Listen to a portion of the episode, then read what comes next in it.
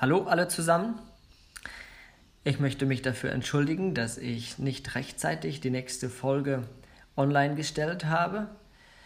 Ich bin in den ver vergangenen Woche und auch in dieser Woche ziemlich voll geplant. Jetzt habe ich etwas Zeit und deswegen geht es heute weiter und nicht wie normal am Samstag oder spätestens am Sonntag. Also, Herzlich willkommen zur 33. Folge der Sendung Wer ist Jesus mit Daniel Neufeld. Es war ein unvergessliches Laubhüttenfest. Auf eindrückliche Weise war es Jesus gelungen, die Leute zum Denken und Diskutieren zu bringen. Selbst der Hohe Rat war gespalten, und den angesehenen Männern war es nicht gelungen, den Wanderprediger aus Nazareth zum Schweigen zu bringen. Das Fest neigte sich dem Ende zu und die Feierlichkeiten erreichten am letzten Tag ihren Höhepunkt bevor wir uns mit der letzten großen Rede Jesu zu diesem Anlass, die Johannes nur in wenigen Worten zusammenfasst, beschäftigen, möchten wir die Bedeutung und den Ablauf des Laubhüttenfestes klären.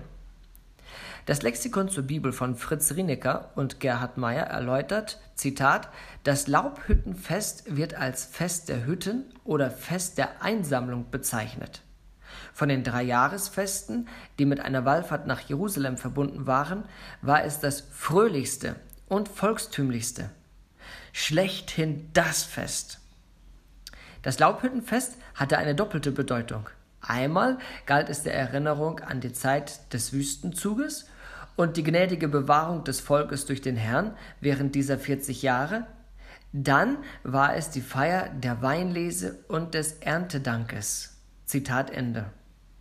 Zu diesem Fest hieb man Äste und Palmenblätter von den Bäumen und baute sich überall hin Hütten, in denen man über die Feiertage wohnte.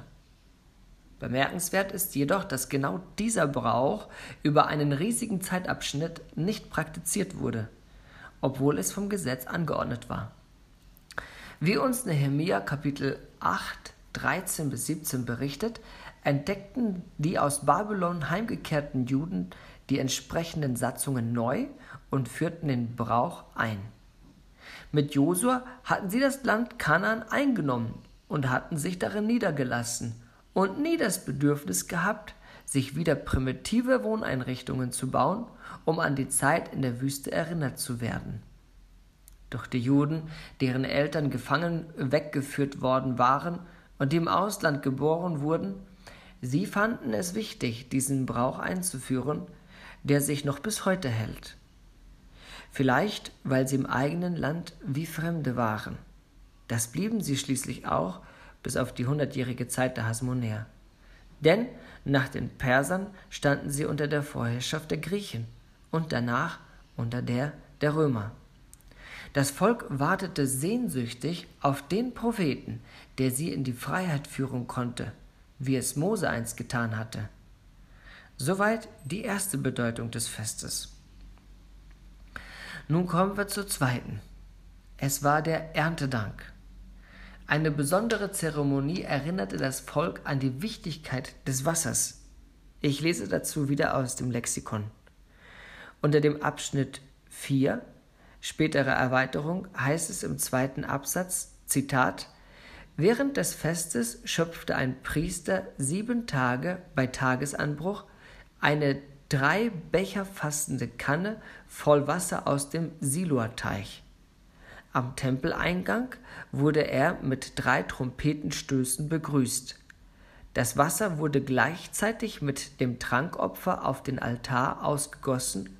Dort befanden sich zwei Schalen mit Öffnungen, durch die das Wasser und Wein unterirdisch abflossen. Man führte für diese Wasserspende Jesaja Kapitel 12, Vers 3 an. Ihr werdet mit Freuden Wasser schöpfen aus dem Halsbrunnen.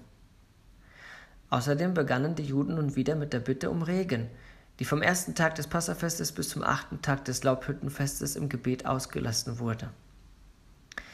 An den Brauch der Wasserspende knüpfte Jesus an, als er am Laubhüttenfest jedem Glaubenden die Gabe des lebendigen Wassers verhieß.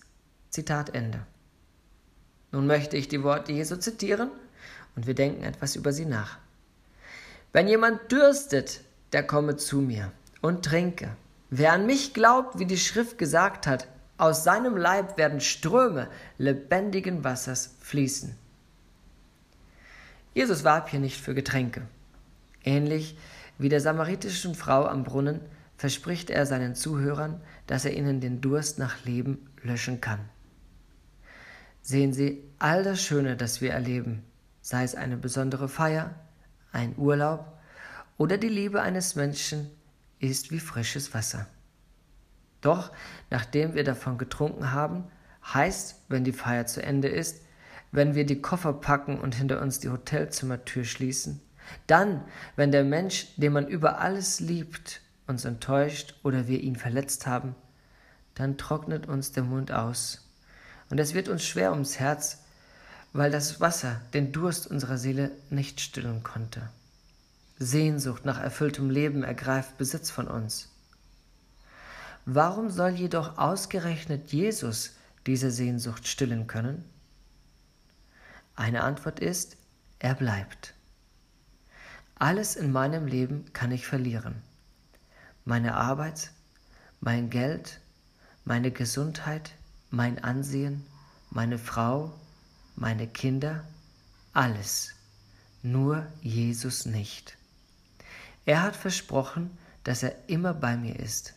Matthäus Kapitel 28, 20. Eine andere Antwort ist, seine Liebe zu mir bleibt auch. Er kennt meine Schwächen, er weiß um mein Versagen und wo andere mir den Rücken zukehren, da kennt seine Liebe noch immer keine Grenzen.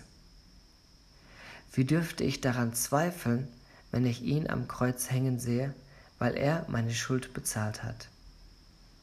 Noch eine dritte Antwort gibt es. Wir leben in Gemeinschaft miteinander. Wenn Sorgen mir den Schlaf rauben wollen, nimmt er sie mir ab. Wenn Angst mir die Kehle zuschnitt, dann lässt er mich seine Gegenwart fühlen.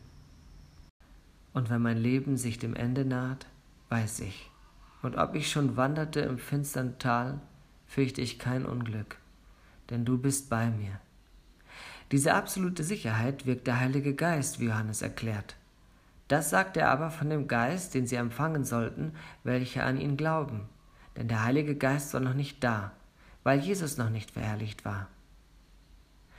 Lassen Sie mich noch ein letztes sagen. Menschen, denen ich begegne, die mich kennen, könnten Ihnen dies alles bestätigen. Wie das kommt? Nun, dieser Zustand kann unmöglich verborgen bleiben. Wer Frieden mit Gott hat, geht mit Freuden durch das Leben unabhängig der Umstände. Ihn kann nichts aus der Bahn werfen, weil die Liebe Gottes ihn hält. Doch das ist nicht alles.